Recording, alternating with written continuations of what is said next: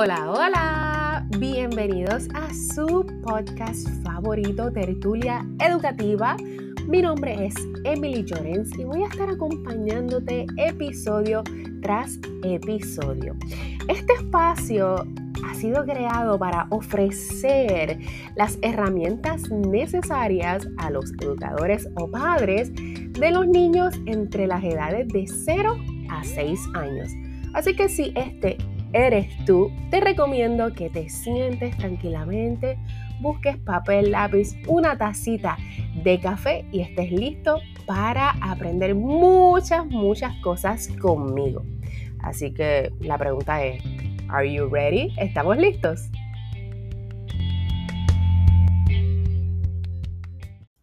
Episodio número 4.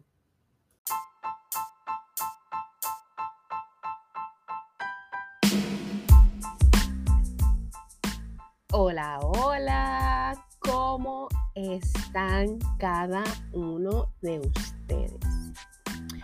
Si usted vive en Puerto Rico como yo, usted sabe que ha sido una semana, bueno, no, no, una semana no, ya mañana vamos para dos semanas. Han sido dos semanas intensas, han sido dos semanas frustrantes, han sido dos semanas de mucha ansiedad. Eh, ¿Qué puedo decir? De mucho coraje. Ha sido una semana bien interesantes, bien, bien interesantes. yo les, eh, les dije que este podcast del día de hoy, de este viernes, iba a ser diferente el viernes pasado pues no pude estar con ustedes, no pude hablar porque no tenía todavía la luz. Así que no se me hizo posible poder grabarles, poder editar y subirles nada, ¿verdad? Así del podcast porque pues no contaba con el servicio de la luz. Pero eh, quise tomar este viernes para hablar de algo diferente, ¿verdad? Hablarles un poco eh, de mí. Como yo les dije, este podcast es para aprender, pero también va a ser unos momentos en el que podamos hablar y que tú puedas también identificarte conmigo y yo contigo. Y hoy quiero hablar de, de, todo esto que nos está ocurriendo, pero no solamente, no, mi intención no es hablarte del sistema, de los gobernantes, yo no quiero hablarte de eso, esa no es mi intención. Mi intención es que podamos hoy hablar, dialogar de nosotras como madres, cómo nos hemos sentido estas últimas dos semanas y cómo hemos podido llevar toda esta carga en nuestros hogares. Miren, nosotros hemos pasado María, claro que sí, esto no fue María. Cada condición atmosférica tiene su particularidad y, ha traído a Puerto Rico diferentes cosas. Eh, yo diría que desde el 2017 para acá todo ha sido un poco complicado. Porque en el 2017 llegó María, luego eh, vinieron los temblores, este, la pandemia, ahora Fiona y entre medio de cada una de esas cosas hemos tenido cositas bien chéveres y bien fuertes. Así que, este, yo les, yo les envío un, correo que decía, ser resiliente como que cansa, es como que sí podemos adaptarnos, podemos como que, ok, esto fue lo que pasó, vamos a, ¿cómo lo puedo resolver? Fuagata, y nos zumbamos, pero cansa.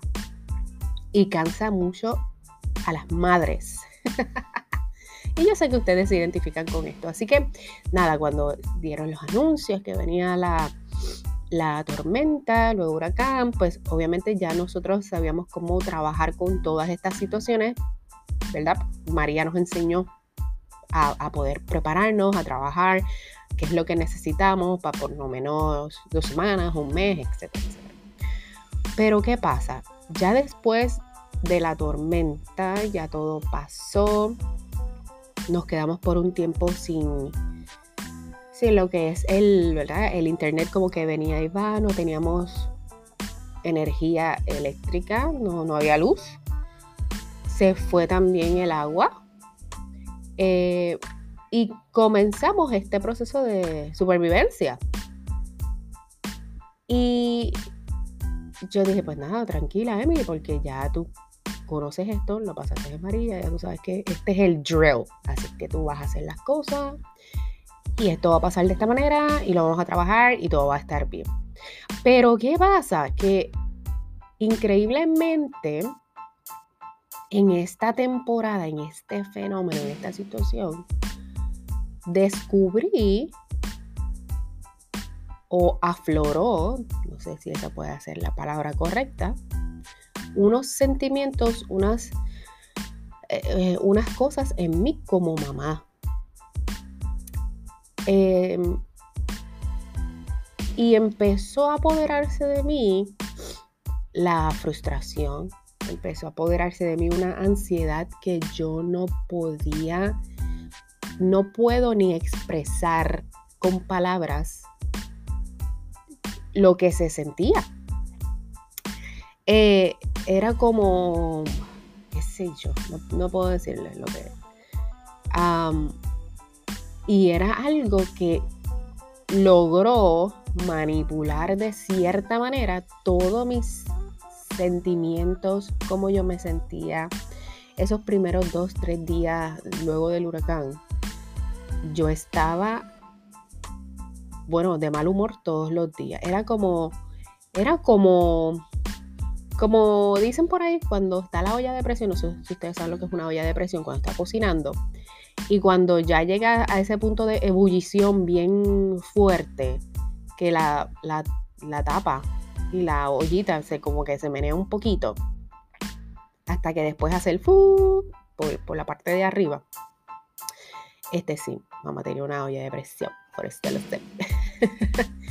Eh, pues yo me sentía algo así, como que ya no podía más, como, como si todo se hubiese mezclado y quiero hacer esta nota, ¿verdad? En mi casa, dentro de la situación, ¿verdad? Todos estábamos bien, teníamos el agua suficiente para pasar los próximos días, teníamos el, generador para pasar los próximos días, habíamos eh, trabajado con los víveres y todo eso, o sea, estábamos bien. Pero fue de momento como esta sensación de, Dios mío, pero otra vez que yo voy a hacer, fue horrible, fue horrible, que realmente no puedo expresar en palabras exactamente lo que era. Y por eso yo quería hablar con ustedes el día de hoy de este tema, partiendo de esta situación en la que todavía nos encontramos muchos de nosotros por una luz inconstante, disculpen, por el agua que viene y va, y por muchos que todavía ni siquiera han recibido el agua o la luz. Y hoy quería hablar con ustedes sobre, sobre esto, sobre el famoso síndrome del quemado, o en inglés lo que es el burnout syndrome, que muchas veces se le adjudica, disculpen, a, cuidadores, la de personas en condiciones eh, particulares, por ejemplo, en mi caso, que yo tengo a mi abuela que tiene Alzheimer's, este, sus hijos que la cuidan, pues ahí yo sé que en algún momento eh, ellos sienten ese, ese burn porque es, es complicado. También, ¿verdad? Padres que tienen niños con alguna condición especial, pues también se le adjudica lo que es este síndrome del quemado. Eh, personas que trabajan fuera, tal vez algún tipo de trabajo en particular que también como que los pone así. Pero es bien raro o casi mínimo que se hable del síndrome del quemado con las madres. Y pues yo buscando información eh, sobre esto, ¿verdad? Que, que dicen sobre el síndrome del burnout y las madres, pues la realidad es que yo digo que a veces es la misma sociedad que pone esta presión. ¿Por qué? porque le da este rol a la mamá de la supermom, de la superpoderosa, las que todo lo pueden, la todoterreno, la que olvídate, pase lo que pase, eh, yo voy para adelante. Y a veces vemos hasta los diferentes dibujos de la mamá y atrás tienen como, ejemplo, tiene como yo lo he visto, es como un dibujito que está ella, atrás tienen como unos cuchillos, pero está protegiendo a los nenes. O también hay personas que te, lo verbalizan, ay, tú eres una super mamá, o tú eres esto, lo otro. Y esas palabras, aunque suenan espectaculares, a veces suelen crear un peso, como por ejemplo, eh, si no, olvídate, yo no puedo fallar, yo no puedo cometer la pata, cometer la pata. disculpen, yo no puedo meter la pata, eh, yo no puedo equivocarme, yo no puedo dejar que me vean llorando, yo no puedo decir que me siento mal, yo no puedo decir que estoy ansiosa porque yo tengo que poder con todo. Y les comparto esto, ¿verdad? Desde mi corazón, porque así yo me sentía en estas últimas dos semanas. Yo tengo que meter el resto, olvídate, yo me tengo que tragar la ansiedad que, que tengo, yo tengo que tragar hondo, respirar, seguir para adelante por mis hijos, porque tengo que... Se los comparto porque lo viví, porque lo vivo muchas veces por esta misma presión. Así que la misma sociedad asigna a las madres este tipo de rol de que, mira, tú eres mamá, tú no te puedes cansar, tienes que estar siempre lista, tú sabes, para responder cualquier cosa que venga, cualquier este problema, tienes que atender, o sea, atiende las necesidades de tu hijo y es como que las tuyas para después. Y tus hijos primero y dale y brega y y no quiero que me malinterpreten, ¿verdad? No es que vamos a abandonar nuestros hijos o los vamos a poner en segundo, tercero, cuarto, quinto plano. No, no, es eso. Es que, ¿y yo? ¿Quién me cuida a mí? ¿Quién te cuida a ti como mamá? ¿Me entiendes? E, es, ese es el punto que quiero llevar. Así que si nosotros pensamos en, en una madre, vamos a a pensar, ¿verdad? En, voy a poner mi ejemplo, yo, una madre que está en la casa, que trabaja desde la casa, que también educa a sus hijos desde la casa y aunque la casa es de todos, ¿verdad? Porque aquí hay una regla que la casa es de todos, no es mía nada más y todo el mundo tiene que pitch todo el mundo tiene que bregar aquí. Pues yo estoy la mayoría del tiempo acaso, yo estoy haciéndolo el desayuno, almuerzo y cena. Eh, por el día hago la tandita de ropa. Trato de mantener un orden, etc. Adicional a que yo tengo, oh my God, yo tengo que tener todo súper recogido, súper limpio. Eso ya el Señor tiene que trabajar conmigo para que yo pueda fluir, porque me gusta tenerlo todo ahí, on point. Pero si pensamos, ¿verdad?, en, en, todas estas tareas eh, domésticas, adicional a los niños, el esposo, el cuidado de mascotas y toda la cosa, pues viene esa pregunta, y ajá, ¿y quién cuida de cada una de, las madres? Y si se cansan, o sea, ¿las madres tienen derecho a cansarse? Pues miren, sí, claro que sí. Claro que nos cansamos. Si yo le dijera a cada, ustedes, cada uno de ustedes, disculpen, que hagan un registro de actividades de todo lo que ustedes hacen en el día, de verdad que es como que a veces es, a veces parece hasta increíble, como que esto nadie me lo va a creer, que yo hice todo esto en el día. Y nosotras mismas nos boicoteamos y a, veces decimos, ay Dios mío, hoy como que no hice nada siento que no hice nada. Y la lista infinita, o sea, más larga que la de Santa Claus. Y nosotras mismas nos boicoteamos. Ay, yo ahí como que siento que no hice nada. Y, es nuestra misma, nuestra misma quemazón que no nos deja ver lo que nosotros hemos accomplished, hemos logrado. Así que es importante saber que las madres no solamente se cansan físicamente, which I understand, o sea, yo entiendo que a veces como que nos queremos tirar en el sofá y mira, solamente coger el teléfono y scroll y mirar whatever, meternos en Pinterest y chequear cómo vamos a decorar la casa, que nunca lo vamos a hacer anyway. Pero nos encanta guardar los pins de Pinterest, este, mirar al cielo, subir las pilas, whatever. Nos cansamos.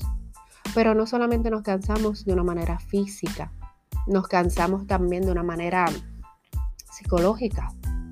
Porque el rol de madre, de cuidadora, también genera un cansancio psicológico, un cansancio emocional. Porque es la, la mamá, ¿verdad? Junto con papá, claro que sí, no estoy minimizando la figura paterna en ningún momento. Pero desde, desde mi ejemplo, ¿verdad? Que yo estoy aquí con los niños, la mayoría del tiempo, pues ella es la que cuida, la que tranquiliza, la que vela, alimenta. Son muchas cosas. Así que, ¿quién vela por su bienestar? ¿Quién vela por las supermadres? ¿Quién vela por las superpoderosas madres que nunca se cansan y que siempre están listas? ¿Quién lo hace?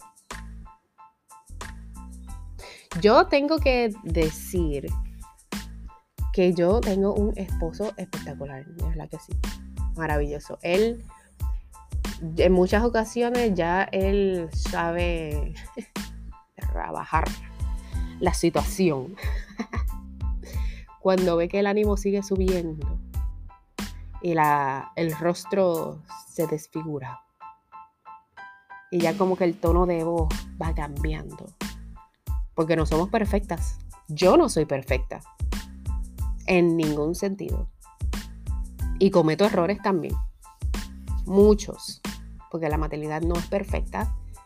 Eh, y vamos aprendiendo todos los días.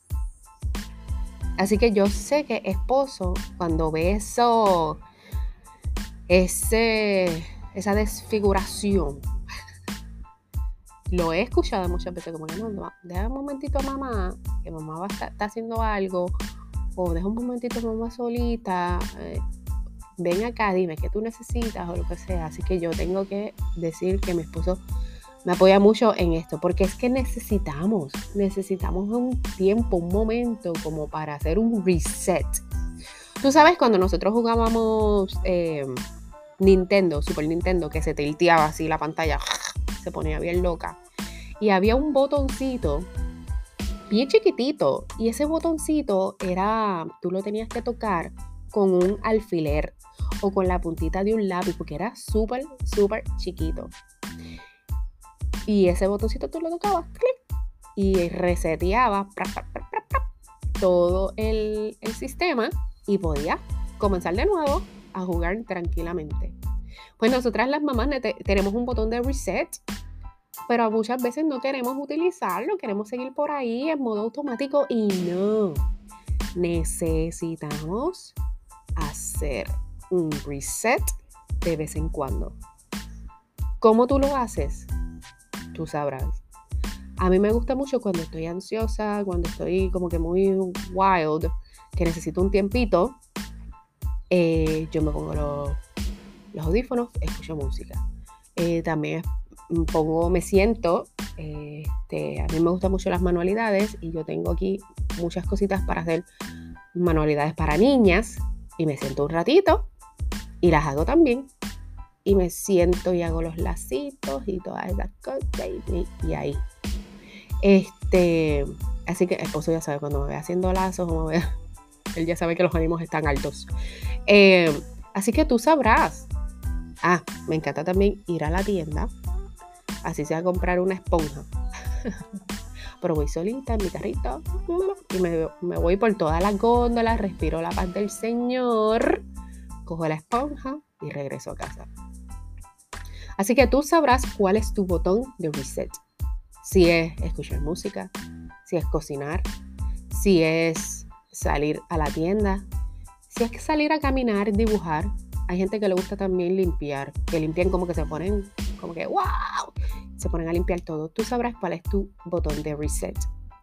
Pero la idea de este podcast en el día de hoy, adicional a yo decirte cómo yo me sentía en esta semana, que llegué hasta sentirme la peor madre del mundo porque estaba en unos ánimos horribles, eh, que llegué hasta tratar a los nenes bien rough.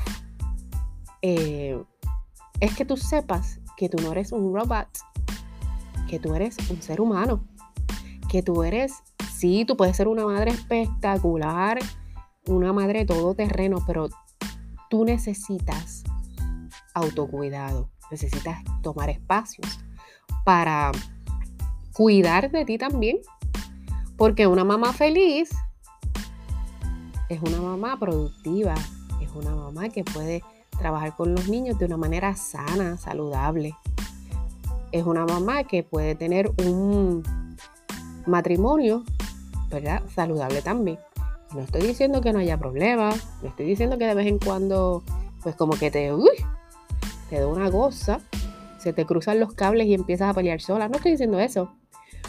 Pero te estoy diciendo que es necesario que tomes tus espacios. El espacio que tú necesites para hacer ese famoso reset. Así que no te juzgo si esta semana has estado como yo. No te juzgo, te entiendo, te comprendo. Estuve en tu situación. Tampoco estoy aquí para que, que me creas la madre perfecta porque no lo soy. Cometo muchos errores, pero sigo aprendiendo. Y tampoco estoy aquí para señalarte nada, sino al contrario, para decirte que eres espectacular, con todos tus flaws, este, tal vez defectos que tú pienses que tengas. Tú eres espectacular, eres maravillosa y necesitas cuidar de ti. Así que con esto yo te dejo en el día de hoy. Espero que podamos seguir hablando ya la próxima semana de otros temas con relación a los niños preescolares. Y recuerda, si no lo has hecho todavía, sígueme en las redes sociales como Emily Llorens, educadora. Espero que estés muy bien. Te mando un beso, un abrazo y sabes que hoy es viernes. Vete y tómate el cafecito allí de 5 pesos de Starbucks, que te lo mereces. te mando un beso y un abrazo. Bye bye.